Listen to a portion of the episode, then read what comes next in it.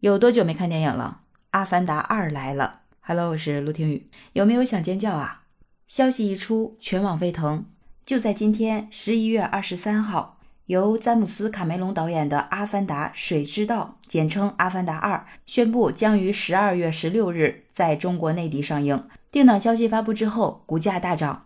像万达电影、光线传媒和横店影视这些院线股也有不同程度的涨幅。为什么会这样呢？根据灯塔专业版数据，十一月至今电影市场票房还不到五个亿，而去年十一月的整月票房为十八点七四亿元，市场呢是太需要大片拯救了。这样的大片万众期待啊，我真的是有点痒了，想知道他到底演点啥呢？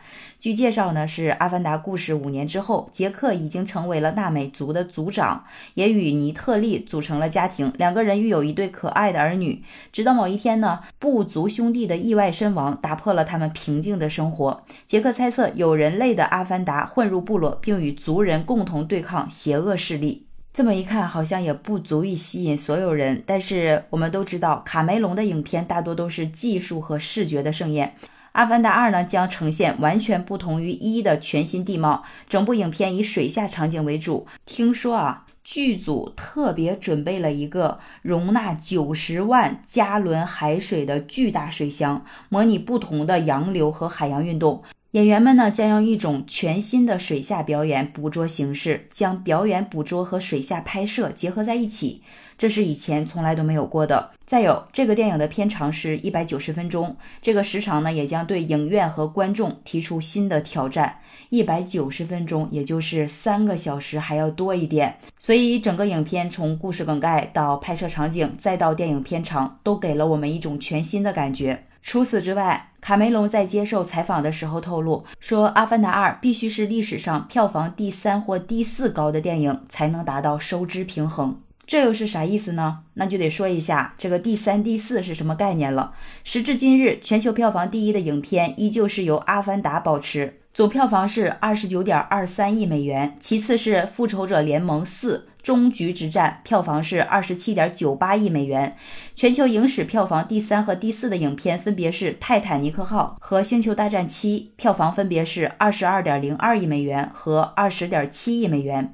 全球影史票房前四的影片有两部由卡梅隆导演，可以推测《阿凡达二》的全球票房需要在二十一亿美元左右，影片才能回本。那么影片的制作成本就是差不多七亿美元，换算成人民币呢，就是高达五十亿元。听到如此高的制作成本，是不是更值得期待了呢？我觉得除了这些之外，主要还是因为《阿凡达》这部电影在之前创造了很多成绩，比如说它斩获了九项奥斯卡提名。还有，据说在电影百年历程当中，有几项引领技术革命的关键革新。比如说，第一部是从无声片变为有声片，还有第二部是从黑白片变为彩色片。那么，《阿凡达》是从二 D 走向三 D 的一个革新。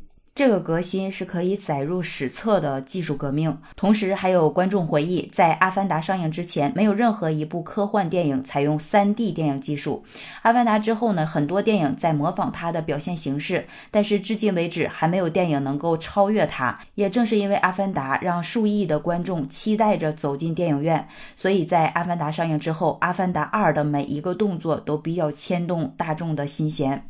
而李彦鲁在接受记者采访的时候也说了，说目前因为口罩的问题呢，市场确实是缺乏影片的，全国每日大盘甚至跌落到千万以下。